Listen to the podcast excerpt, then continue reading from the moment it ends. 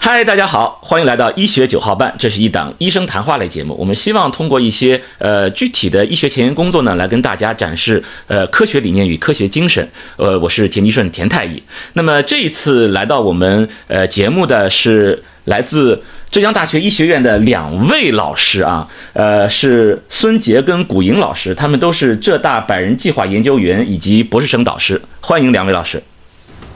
嗯，大家大家好。呃。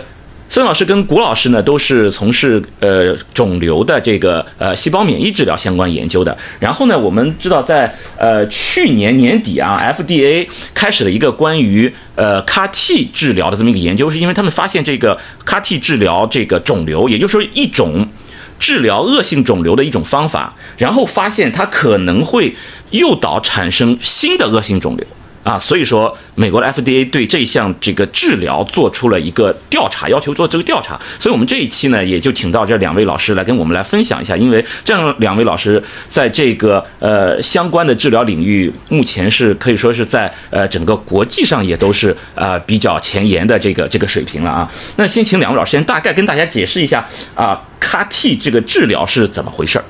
呃，好的，那我就先来跟大家先简单的介绍一下什么是 CAR-T。呃，CAR-T 的英文的缩写其实是 C-A-R-T。那么这里的 T 呢，它其实我们中文翻译过来叫做嵌合抗原受体 T 细胞。其实从这个呃词的这个结构当中，你可以看到主语，也就这里的主角其实还是 T 细胞。那么无非就是给它增加了一个所谓的嵌合抗原受体。那么其实我们大家知道，这个 T 细胞是我们人体免疫系统的一个最主要的一个。呃，生力军也是一个主力主干将。那么，呃，它是可以识别并且去杀伤我们人体内的一些异常的细胞。那么这些异常的细胞呢，顾名思义，当然其中也包括所谓的这些呃恶变的肿瘤细胞。但是呢，肿瘤细胞其实是非常非常狡猾的，它的自我生存能力和自我保护机制是非常强大的。所以说，在这个肿瘤的共有表型特征当中呢，有一条非常主要的就是它是具有一种免疫逃逸的功能，意思就是说它是可以躲避开我们呃人体免疫系统对它的一种监视以及对它的杀伤。所以，那这个时候，其实作为一个 T 细胞，它作为一个免疫的一个杀伤的工具，那么它肯定也是要与时俱进，它需要升级打怪的。那么这个升级是怎么实现的呢？这个升级就是我们从事这些研究的科学家来对它进行一个所谓的升级。这个升级就给它增加两项武器，一种武器就是说，OK，你这个肿瘤细胞它呃。可能出于各种各样的原因，比方说是分泌一些呃细胞因子啊，等等等等，让你让你这个武器认不出我。那么 OK 没关系，那你让我认不出你，但是我可以选择性的在我这个 T 细胞当中给它增加一个非常强大并且精准的一个识别的功能，一个识别的工具，这是一个元件。那么第二个，使它具有非常强的杀伤的能力。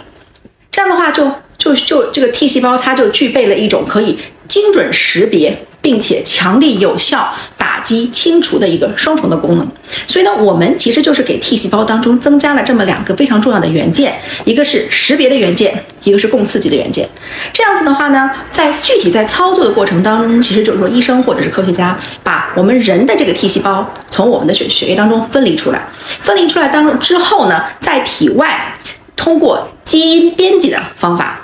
对这个 T 细胞进行一个细胞工程化的改造，然后呢，给它加入刚才我所说的这两个关键的元件，使得这个 T 细胞变成了一个具有 GPS 定位功能，以及可以作为一个有效武器的这样子的一个 T 细胞。这就是所谓的升级之后的嵌合抗原受体 T 细胞。这就是什么叫 CAR-T？对，哦，所以就是相当于。改装车嘛，我我可以这么理解吗？对吧？就是啊，差不多，差不多。对你是一辆普通的小汽车，但是我经过改装之后，就是零零七开的那种汽车了。我有更牛的那种定位系统，我还有更牛的武器，对吧？我自带武器，所以就是那个 T 细胞本来它就是用来杀伤这些这个这个肿瘤细胞的，对吧？嗯。那现在肿瘤细胞很狡猾，它要逃避，它要逃。那你要逃呢，我就要。改装一下我的这个汽车，我要变成零零七，对吧？我的这个零零七的这个 T 细胞就是要做 CAR T 细胞，C A R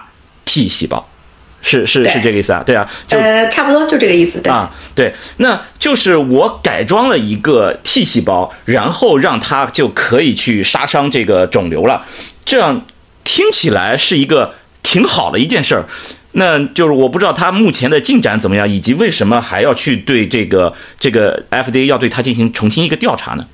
呃，这里我再补充一下哈，就是说，呃，那么为什么就是包括这 CAR-T，它现在它主要的或者说是最成熟的应用场景呢，是用来治疗人的这个 B 细胞的肿瘤，包括 B 细胞淋巴瘤啊，或者是 B 细胞呃白血病。主要这是它目前最成功的，或者说最成熟的两个应用场景。那么，为什么说是最攻击这个 B 细胞效果特别好呢？是因为刚才我说了，这个 CAR-T 的话，它是要精准识别 GPS 的，它一定要有一个非常明确的这个靶点。这个靶点呢，它一定要是在这一类肿瘤当中，它是特异性表达的。那么现在在 CAR-T 的产品当中，最成熟的也是这个，比方说美国 FDA 他们批准的几个产品，它的靶点，呃，其中非常主要的就是 CD 十九。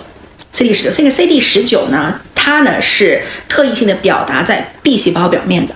然后呢，那我们在给这个 T 细胞给它改造的时候，那么它里面增加了这个识别功能的这个元件，就是专门针对于 CD 十九的，所以这就可以实现一个一对一的一个有效的精准识别以及定位。这是这个。那么现在的不好意思要打断一下，就是要跟大家介绍一下 B 细胞，因为你前面刚讲的 T 细胞大家已经明白了啊，它是一一个汽车啊，我我可以改造成零零七。B 细胞是什么？又多了个新的东西。啊，呃，B 细胞、T 细胞，呃，原来都是免疫细胞的一种，但这里的 B 细胞其实指的是，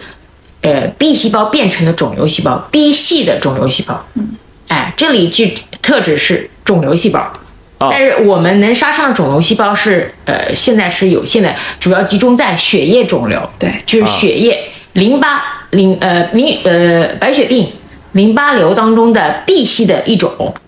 还有就是呃多发性骨髓瘤 BCMA 这个靶点，哎，这两个靶点是目前批准的。啊。那在这里我们就把 B 细胞当成一个肿瘤细胞，B 系肿瘤细胞。啊，所以其实就是。如果不知道 B 细胞是什么也没关系，它其实 T 细胞、B 细胞都认，你就知道都是在我们血液里面的一些免疫细胞，可以帮我们去守卫我们身体健康的啊一些免疫细胞。我们整天整天说提高免疫力什么的，你的免疫力哪来啊？啊，T 细胞、B 细胞这里给我们提供的。嗯。但是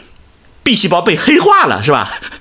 对，是的。它本来是好的，然后被人给策反了，它就变成黑化的一个肿瘤细胞了，所以你就叫做 B 系的肿瘤细胞，被黑化的、被策反的那个。B 细胞，所以说现在我们要用他的另外一位同志叫 T 细胞，给他装上什么元件，把这个侧把这个被侧反的、被黑化的那个 B 细胞把它给干掉。所以我们现在是有了这么一整套的这么一个流程，用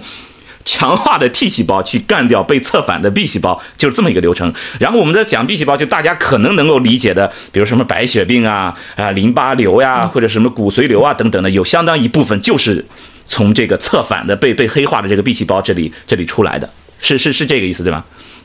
嗯，对。啊，那所以说现在的这个这个疗效，这个能跟大家讲一下吗？就是呃，CAR-T 来治疗这个呃 B 细胞的这个肿瘤吧，我们叫它的这个这个实际的疗效会是怎么样的？呃，疗效的话呢，呃，我简单说一下，因为其实在我从事基础研究之前，我其实是一个血液科的医生，嗯，血液科的医生。那么，其实在我读书的那个时候，呃，白血病也好，淋巴瘤也好，它其实尽管有一些呃有效的治疗方式的不断的这个更新迭代以及优化，但是其实作为恶性肿瘤，它的整体预后其实还是呃不是特别乐观的，嗯，呃，那么说到了 CAR-T，其实就不得不提到两位大牛。就是国际上面的两位大佬，一个呢就叫做 Michelle Sally，还有一个叫 Carjune 两位。这他们两位在去年年底的时候，呃，共同去获得了这个呃非常有名的诺奖前哨的叫做呃科学突破奖，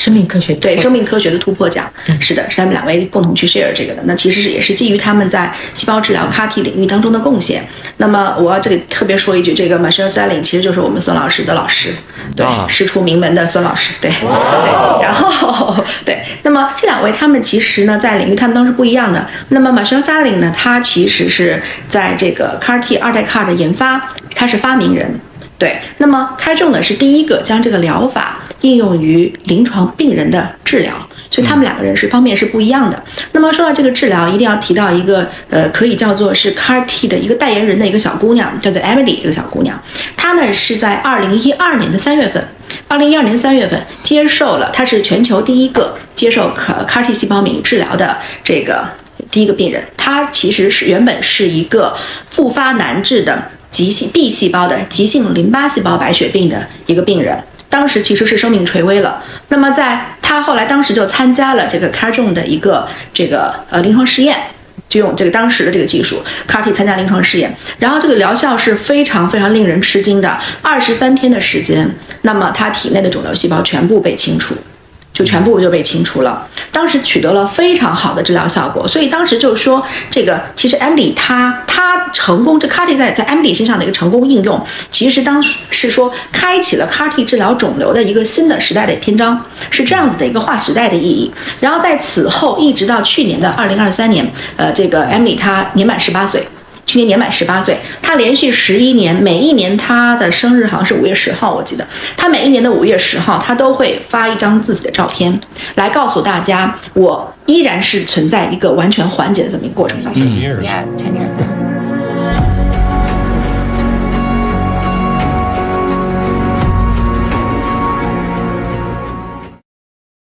所以他去年十八岁，然后呢，十八岁他考上了这个宾夕法尼亚大学，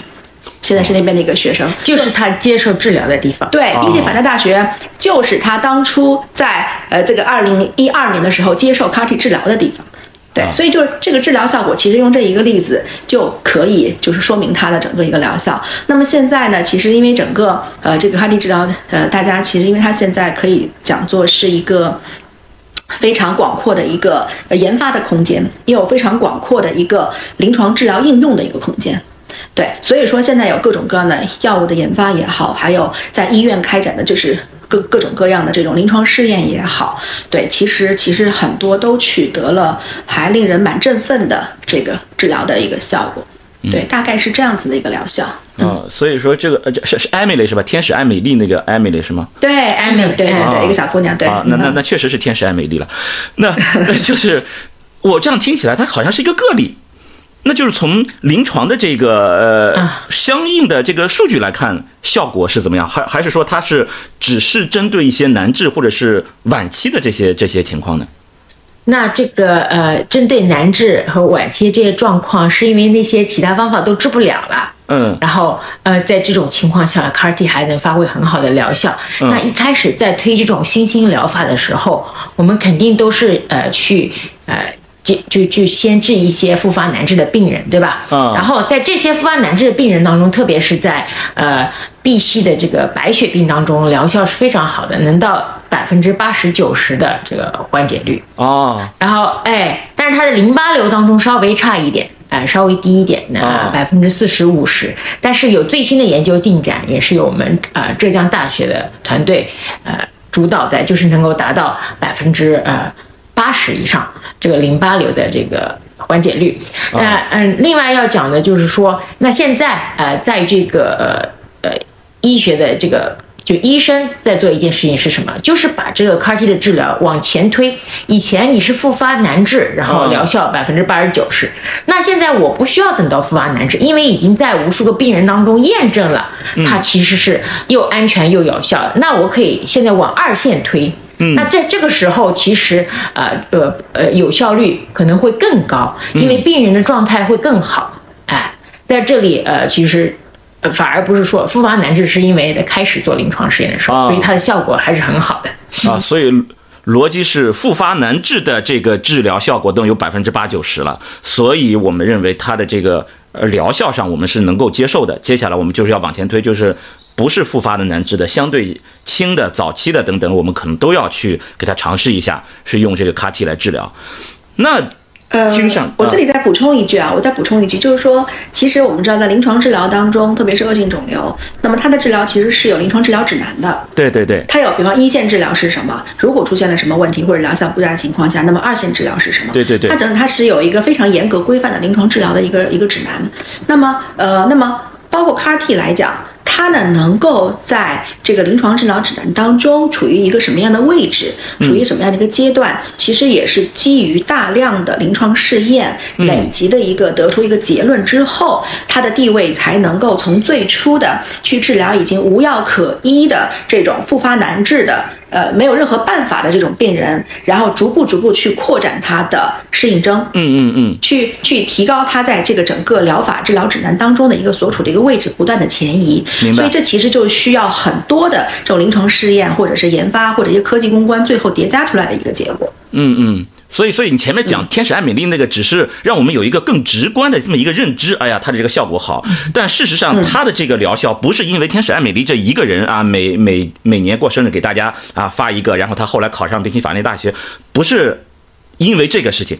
而是我们有大量的能够支撑我们的这些临床的这些数据啊、这些这些临床研究的这些结论，能够帮助我们做好判断，我们可以把它用于临床，它的这个疗效是至少，到现在它只是第一个。对，它只是第一个，然后能够让我们非常非常直观的感受到啊，它的效果是真的很好。对，就是这嗯仅此而已，而不是说它是一个重要的、主要的一个原因。所以，那接下来就是听上去它的这个治疗效果是好的，那为什么要被调查了？也就是说，听上去它其实又会造成其他的恶性肿瘤了。那这里面又会有出现了什么问题？嗯，这里面出现一个问题，就是说我们刚才呃古老师给我们详细介绍了，就是我们要在 T 细胞里边装什么东西，就是装这个 CAR，叫嵌合抗原受体。那还有一个很重要的问题是怎么装进去。对吧？啊你这个、啊呃，你这个东西其实是通过基因工程改造的方法，把这个呃 CAR 这是个外源基因，要把它导入到这个 T 细胞里面去。对这其实是一个挺难做的东西，因为我们的 T 细胞是不愿意被改造的，它是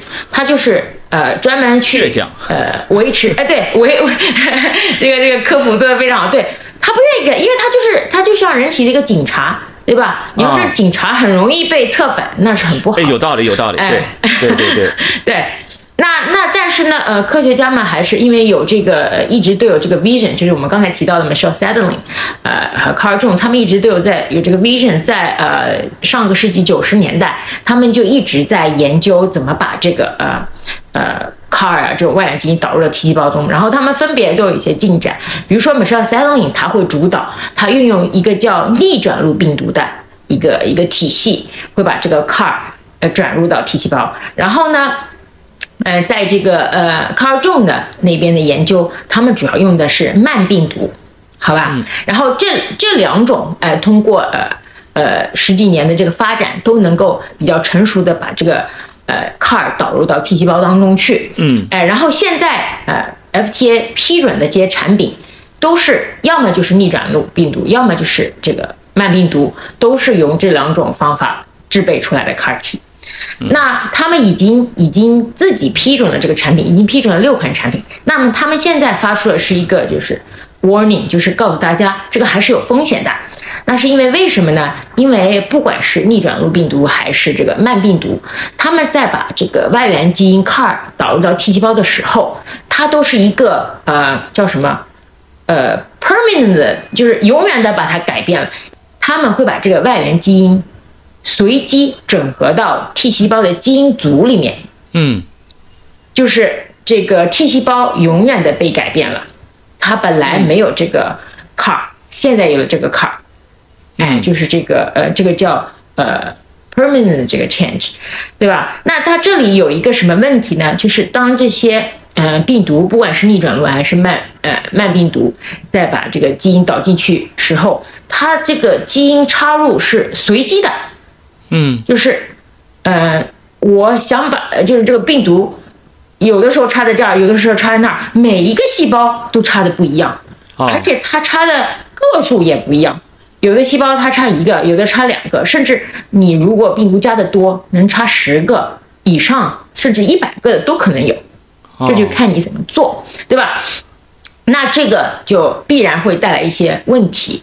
随机的呀，不可控呀。然后拷贝数也不可控，拷贝数可以通过啊改变这个病毒的这个低度来实行，就是多点或少点，但是你不能精确的控制。啊，那这样子会有什么问题？就是大家也知道，癌细胞，你刚才说的癌细胞已经被策反了。那癌细胞被策反了，有一个非常呃明显的标志就是它的基因组不稳定，它基因啊改变了。嗯，哎，是吧？对啊，那这时候我们人为的想帮助这个 T 细胞，呃，去杀伤癌细胞，这是我们又通过一个改变 T 细胞基因组的方式，那是不是也有一些微小的可能，这个 T 细胞也可能被策反，在这个过程当中？啊哎，所以任何一个技术它都是双刃剑。哎，我可以给 T 细胞，但是就是因为它这个呃随机整合了 CAR，它这个也有一定的风险，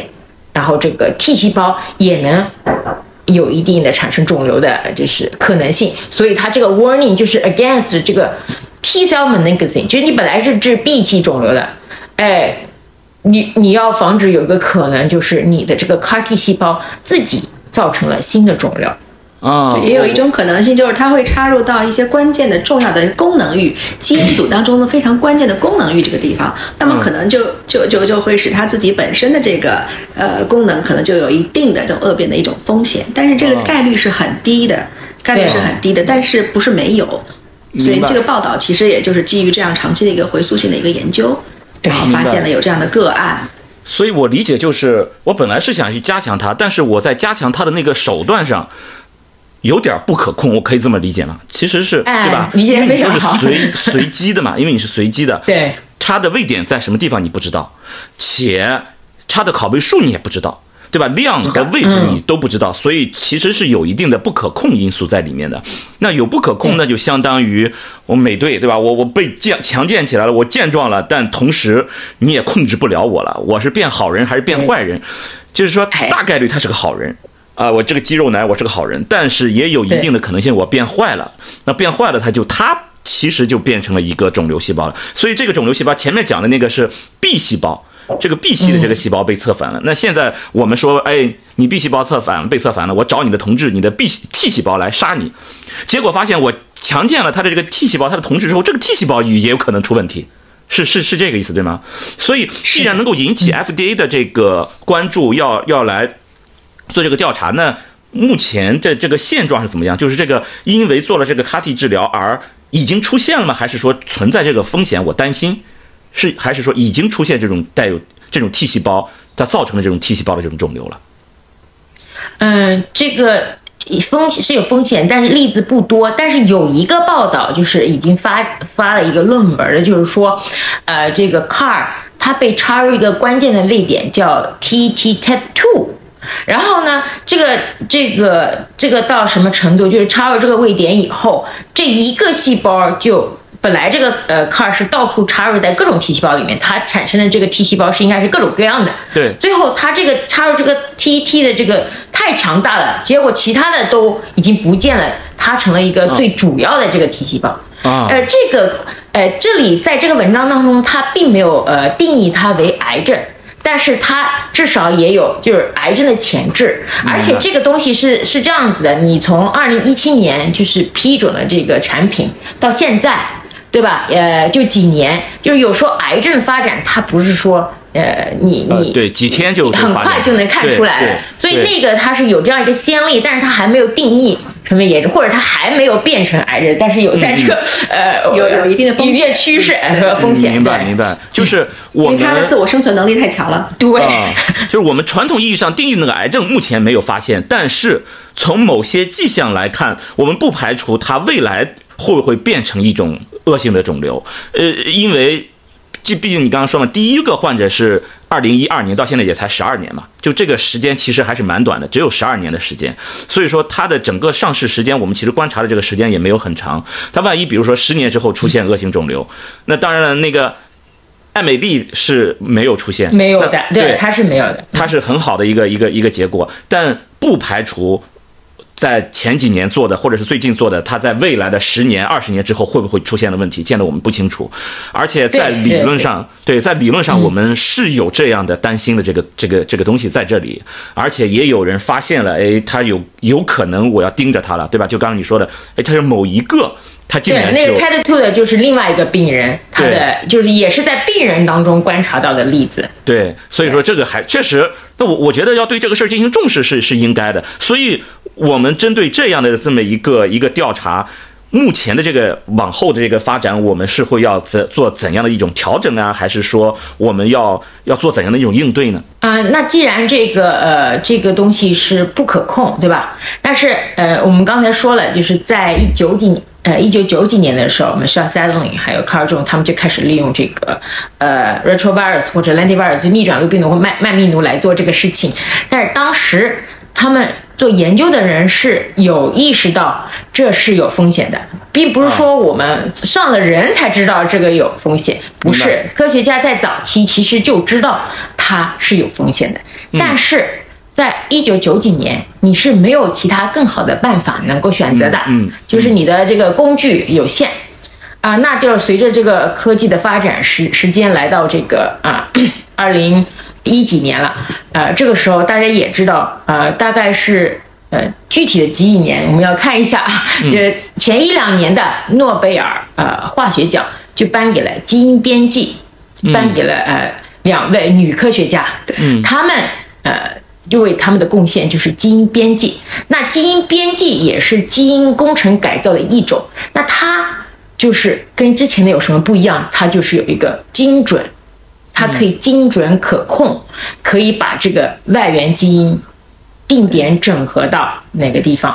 是吧？嗯所以当这个技术出现的时候，啊、像我们做这种啊、CAR T 的，像 Michelle 啊，像我们啊，都会有预见性的是，哎，这时候更好的工具来的，是的可以我们哎，我们就可以定点把这个 CAR 整合到这个呃 T 细胞当中去了。嗯。所以在在很早以前，我们就开始这方面的研究，就是在这个 FDA warning 出来之前，那我们就本身知道啊、呃就有更好的这个呃工具，那我们就要研究怎么样去使用这种工具。对，嗯。这就是呃其中我们一个研究方向，就是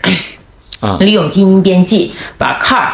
定点可控、精准的整合到 T 细胞当中去。哦，所以我我我大概捋一下，从时间线上来看，相当于是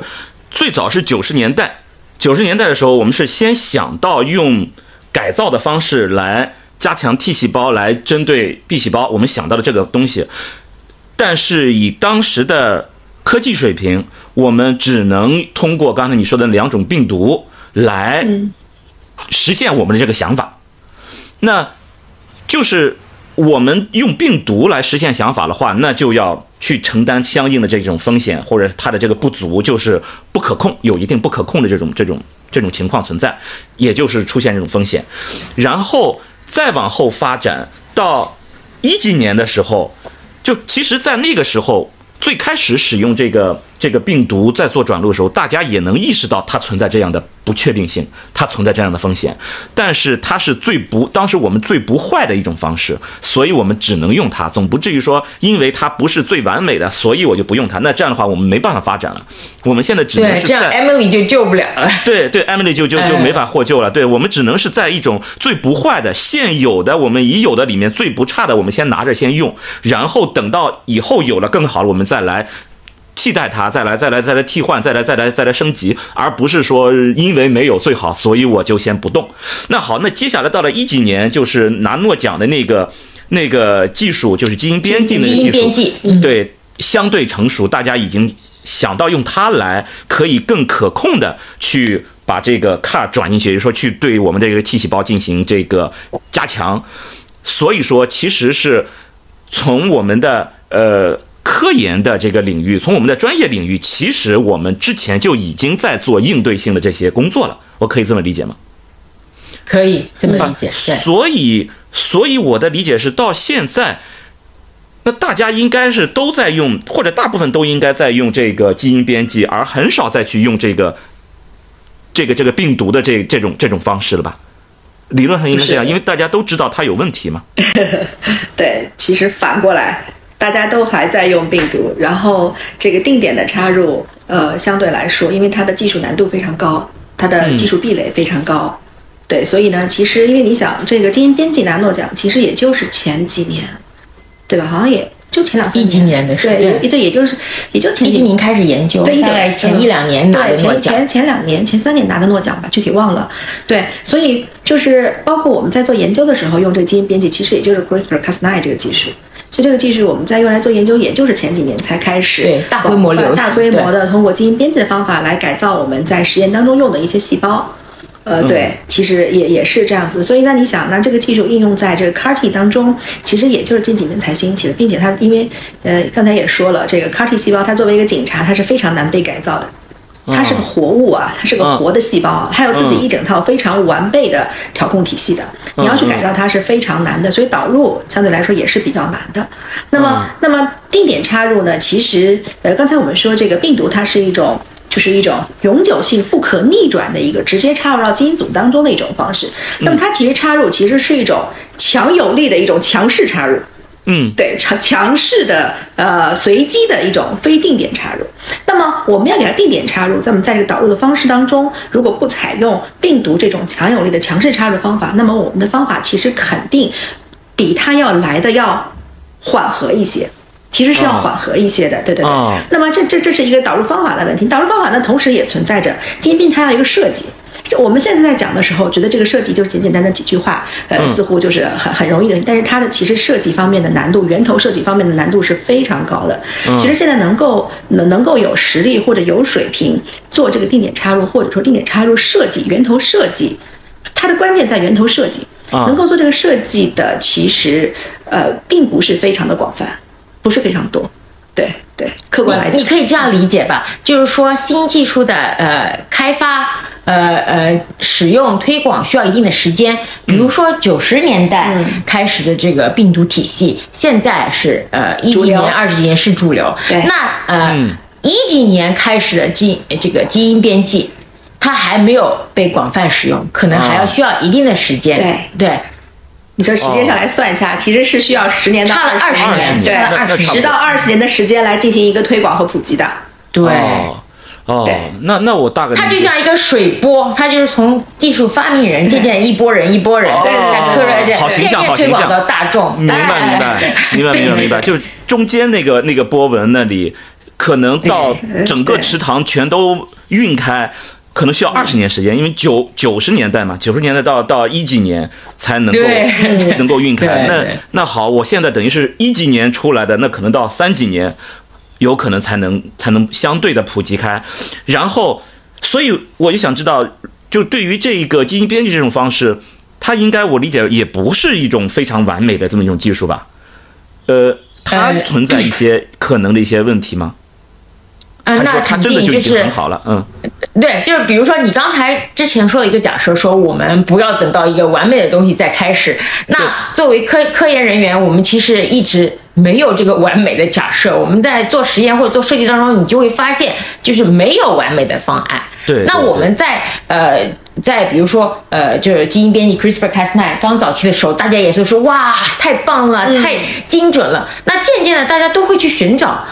去去寻找它确实也有它的这个呃问题，比如它有一定的基因毒性啊对，它它在呃定点切的时候，它有时候会。切错啦，那切错也有一定的几率啊，是吧？嗯就是这些问题，哎，但是呃跟病毒一样，病毒也是把它切开的。对对那病毒切的多更加容易错，其实它还是有一个可比性的，有一些可比性的。所以说，那呃，我们这个也是呃，在病毒的基础上，它更精准、定点，然后呢，呃呃，而且这拷贝数是可控的。就是在这一这一个地方嘛，那就不可能在其他地方。那在每个细胞里面，顶多就一个两个 locus，、这个拷贝数也是可控的，它的表达量也是可控的。哎，嗯那那至于呃，比如说比开呃基因编辑 CRISPR-Cas9 更好的技术，现在还在发展当中。那到现在应该是没有比它，暂时没有比它更好的，但是我们相信未来肯定有。嗯，哦，所以，所以我理解就是，它不是那个最完美的那个，它只是跟就它的这个好就好跟坏相比嘛，就是说它总是有个对照，它那个对照其实跟跟。病毒相比，前面我们说的病毒，它如果随机的这种情况，比如说它出错率，我我我随口说的啊，比如说百分之一或者千分之一，那如果换成现在的这个基因编辑，那么它的出错率可能降到呃万分之一或者是十万分之之一之类，对，对，所以说哎就相当于嗯，我把它的这个出错概率下降，但没有到零，所以说它还没有达到我们想要的那个那个那个完美的情况。会不会比如说到三几年，当这一个出错概率可能比如说万分之一、十万分之一的这种情况我们普及了，但一旦亮起来了，那还是会出现，我们会发现有问题的，还是会嗯会有。那我觉得一定会的，就是在生物系统里面不存在，呃都都一定不存在绝对的，对。所有的东西都是有可这个这个能出错的。是我们为什么会有一个科学统计的，就是啊。还有一个对对对。均值，就是就是均值加方差嘛，对吧？对对对。m i c 它总有一个可信区间的，是是是它是允允许一定的这种偏差存存在，一切皆有可能，说的就是我们生物医学这个领域。对，就就所以所以说，等到比如说再过个十几年，呃，等到这个我们觉得已经很先进的这个方法已经出来的时候，它一定。这这这应该就是一定的会出现问题，而那个时候我们也应该有一个信心，就是当它出现问题的时候，有可能我们又有一个新的再去降低那个风险的一个技术，应该也能够出得来，慢慢慢慢再去取代那个那个这个这个呃技术，所以我们可能就是在一个不是很完美的一个技术上，我们解决现有问题，然后它出现问题，再找一个相对更好一点的技术，再一点点的走，可能这就是我们在在在往前探索的这么一个一个一个过程。对，就是曲折中前进。然后我想跟主、主持人说，呃，就是不要再想任何完美，这是不存在的。对对对，对 我我我记得是现在的已经已经很好了，对，对我我我我记得我是在哪本书，我已经记不清了。他说是在三四百年前，有一群人，当他们放弃去追求绝对真理的时候，科学就出现了。是的，就是这样，就是我不再去追求那个绝对的真理，我给他即即使是有，我也不相信我能够追求得到。那我就去追求部分的那个真理。当我在向着部分的真理一步步往前走的时候，我会逼近它。那然后我们就出现了这个科学。对对对然后当我们的这个科学，我们在用局部的真理一点一点的往前走的时候，可能我们真的就发展起来了。但是我们不要去去去说，哎呀，我就是要奔着那个绝对的真理去的。嗯，好，那我我觉得我们这一次对于这个 CAR T 的这个它的治疗是怎样，然后它的过去、现在以及未来可能的这个这个情况，我们都有个大概的了解了。那在我们节目的最后呢，我们一般我都会留一个小花絮，就是请我们的嘉宾来跟大家举个例子，就是在呃我们分享的这个这个 case 里面，或者在你的这个呃工作的这个呃日常工作中吧，就是这一些它所体现出来这个呃科学的这种思维方式呀、或者这种科学的理念，能够怎么用于我们的这个日常的生活，能够在生活中有怎样的一种体现？也请两位能够能能给大家举个例子。呃，那我简单先说一句吧，嗯因为等一下，因为孙老师在细胞治疗好的领域内，他的这个感触会更多一点。我简单说一下，其实呃，我觉得，因为我作为一个从临床医生，然后再转来做基础研究，呃，整个过程当中呢，其实我觉得，呃，最重要的是几点吧。第一点就是说。呃，科学它其实整个这个探索这个路绝对不是说是呃这个鲜花满地的，它其实是荆棘遍地的。所以呢，就是说，其实我们碰到一些问题，不管挫折也好，或者说是一些呃跟我们的假设不相符的时候，其实我们要有一颗呃比较客观或者说是呃比较稳定的一个。精神内核，我觉得这个这个很 重要，这个非常非常重要。呃，对，呃，然后呢，而且科学它本身就是以问题为导向的，嗯出现问题，我觉得这是再正常不过的，因为科学它不是虚空的，它一定要、呃有出现了问题，或者是有预见性，预见到就刚才比方说我们讲这个病毒这件事情，那么有预见到，通过你自己的科学的积累，你预见到可能会有发生什么样的情况，然后呢有针对性的去解决一些具体的问题，这才是整个科学在逐步不断的推进，推进的过程当中，它又可以深扎，它就可以，它又有一定足够的根基，又又又可以就是说接地气。嗯嗯，这个是非常非常重要的。所以说，作为我们不管工作也好，还是生活也好，一定要沉得住气，一定要沉得住气，然后要很稳定。这个稳定其实是情绪稳定，包括我觉得这个情绪稳定，因为现在其实我觉得很多人这个情绪的问题其实是非常多的。对，是是是我的情绪一定一定要非常稳定，对，嗯情绪稳定，然后要静得下心，呃，然后要要要有包容性，就包容凡事皆有可能，凡事出现皆合理。嗯对，反正我就简单的就这么几句，对。嗯，对，嗯，那嗯，孙师，谷老师，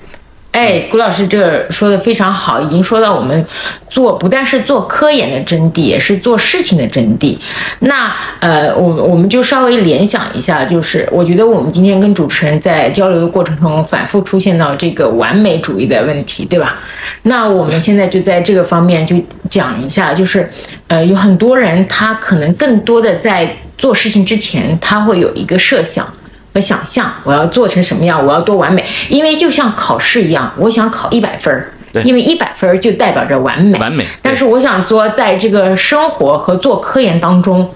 是没有人给你打分儿的。而且也没有人会去给你和别人给你同一道试题让你去，就比如说我们一个项目不可能给两个人呢同时做，看谁做得好，就没不存在这个。就是我们觉得今天可以触及到一个我我感触比较深的，就是呃怎么从一个学生思维成长成一个科研思维。嗯，因为在我们的这个呃呃就本科生开始。做研究的过程当中，都面临着这样一个转转换，从呃小学、初中、高中，甚至大学，都是去考试考一百分儿，这跟同学是有可比性的。这是一个感觉，在一个铁道上走，大家看谁走得快慢，对吧？这个道路是一样的，所有东西都是所有的参参参数都是设好的，你就是比别人考得好，你就更好、更完美。然后，而且完美是可以有一个量化标准的一百分儿，但是到做科研，突然就一下子变了，就是呃不再是单轨道的，是你上哪儿跑都可以，而有人往左跑，有人往右跑，有人去呃学习开车，有人学习开开呃开飞机，那你能把这两个放起来比吗？不能。那在这个时候，就是不能够失去自己的就是方向，也不能够追求完美。嗯，对吧？那那再说回到今天的这个 CAR CAR T，因为我在 Michelle 实验室待了一段时间，也深受他的这个也精神的鼓舞，因为他作为一个 CAR T 领域的先驱，先驱先驱就是走得太快了，就是别人不理解。是吧？就是他跟我说过很，很就是在现在，就是他去年二零二三年跟卡尔中一起拿了这个 Breakthrough Prize，风光无限好，对吧？但是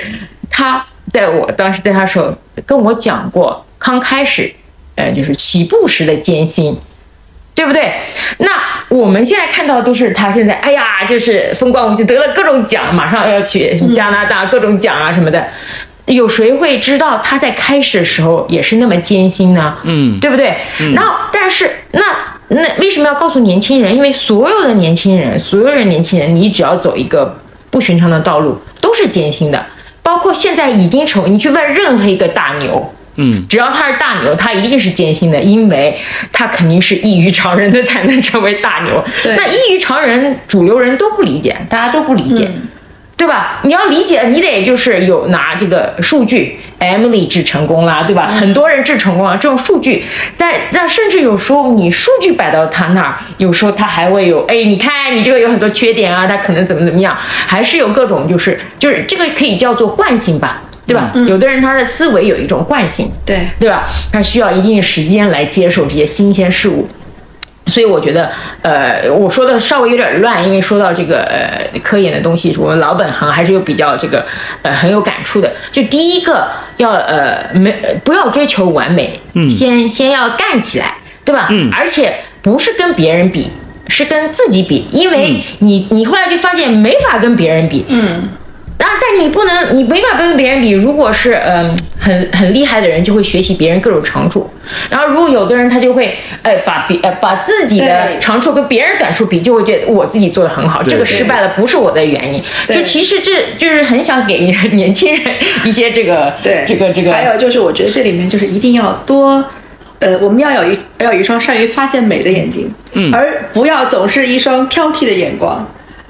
对，嗯这个对对我们自己也好，对别人来说也好，都是非常重要的。因为据我所知，因为孙孙老师跟我讲过，他说其实呃，Michelle 他到现在今年二零二四年，他其实从最开始他有。应该叫当时叫做石破天惊的一种想法，因为当时治疗肿瘤，大家还在想通过肿瘤疫苗呢，那对三十年前了，那真的是三十年前。当时是大家九几年九几年的时候，当时大家在想治疗肿瘤，那有可能它未来的方向是肿瘤疫苗。但他当时就石破天惊的想法，就是我们可以通过改变自己自身的免疫细胞，呃，去改造，去去做一种一种活的药物，嗯。来杀伤原生态一种活的药物来杀伤肿瘤。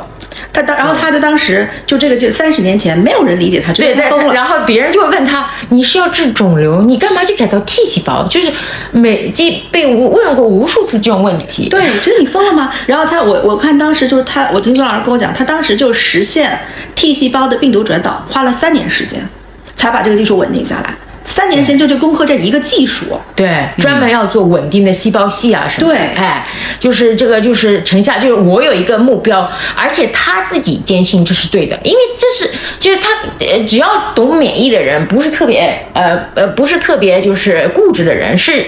意识到这是可能的话，你就为了实现这个终极目标，中间一个小目标，去先把这个呃怎么把 car 装进去这个问题，对呃，这是是他是他弄的。然后呢，，car 开始一代 car 是呃是以色列的呃一个呃科学家呃 Ashar 发明的，对吧？但是一代 car 不 work，那那么是要就把一代 car 改造成二代卡尔。那现在就是临床上都是二代卡，好，解决一个问题，再解决 CAR 的设计的问题。然后还有第三个问题，就是刚才郭老师提到的靶点问题，就是 CD 十九，这第一个非常好的靶点，也是是要提出来，就是它有一个远景目标，然后又有一个切实可行的计划。对然后每一个都是扎扎实实，然后呢，呃，就是呃，就是迎也也不能说迎着冷眼和嘲笑吧，应该是迎着就是不理解，因为那是歌词儿哈。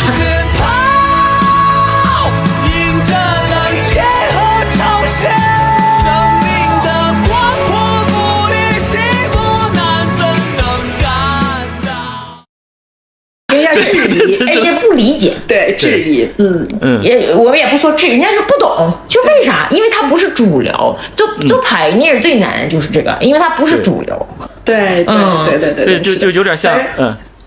反正说到底四个字，呃，不忘初心吧。啊对，对对 对，就是，让我让我想到刚才说的，其实马斯克其实对吧，就是那个特斯拉的老板，他也是他的想法是要去去去去火星，对吗？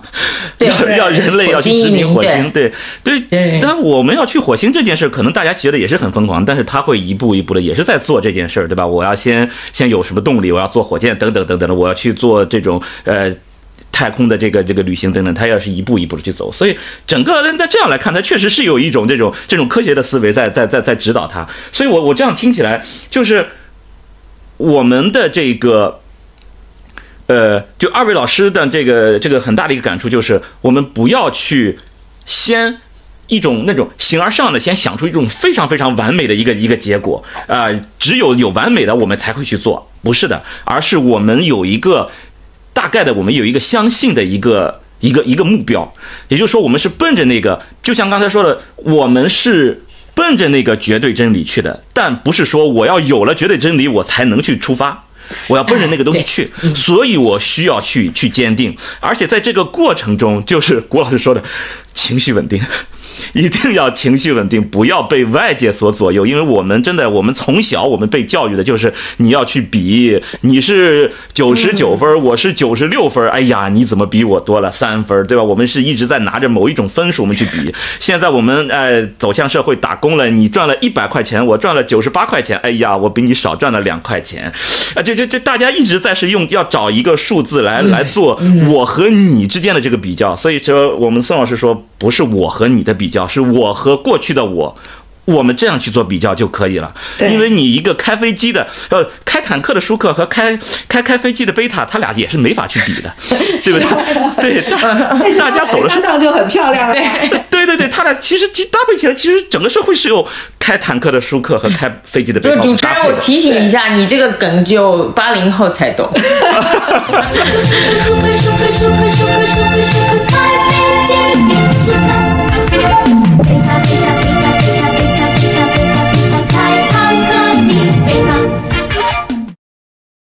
对，所以所以真的，我们就跟自己去比就好了。这我我我在想，马歇尔老师的话，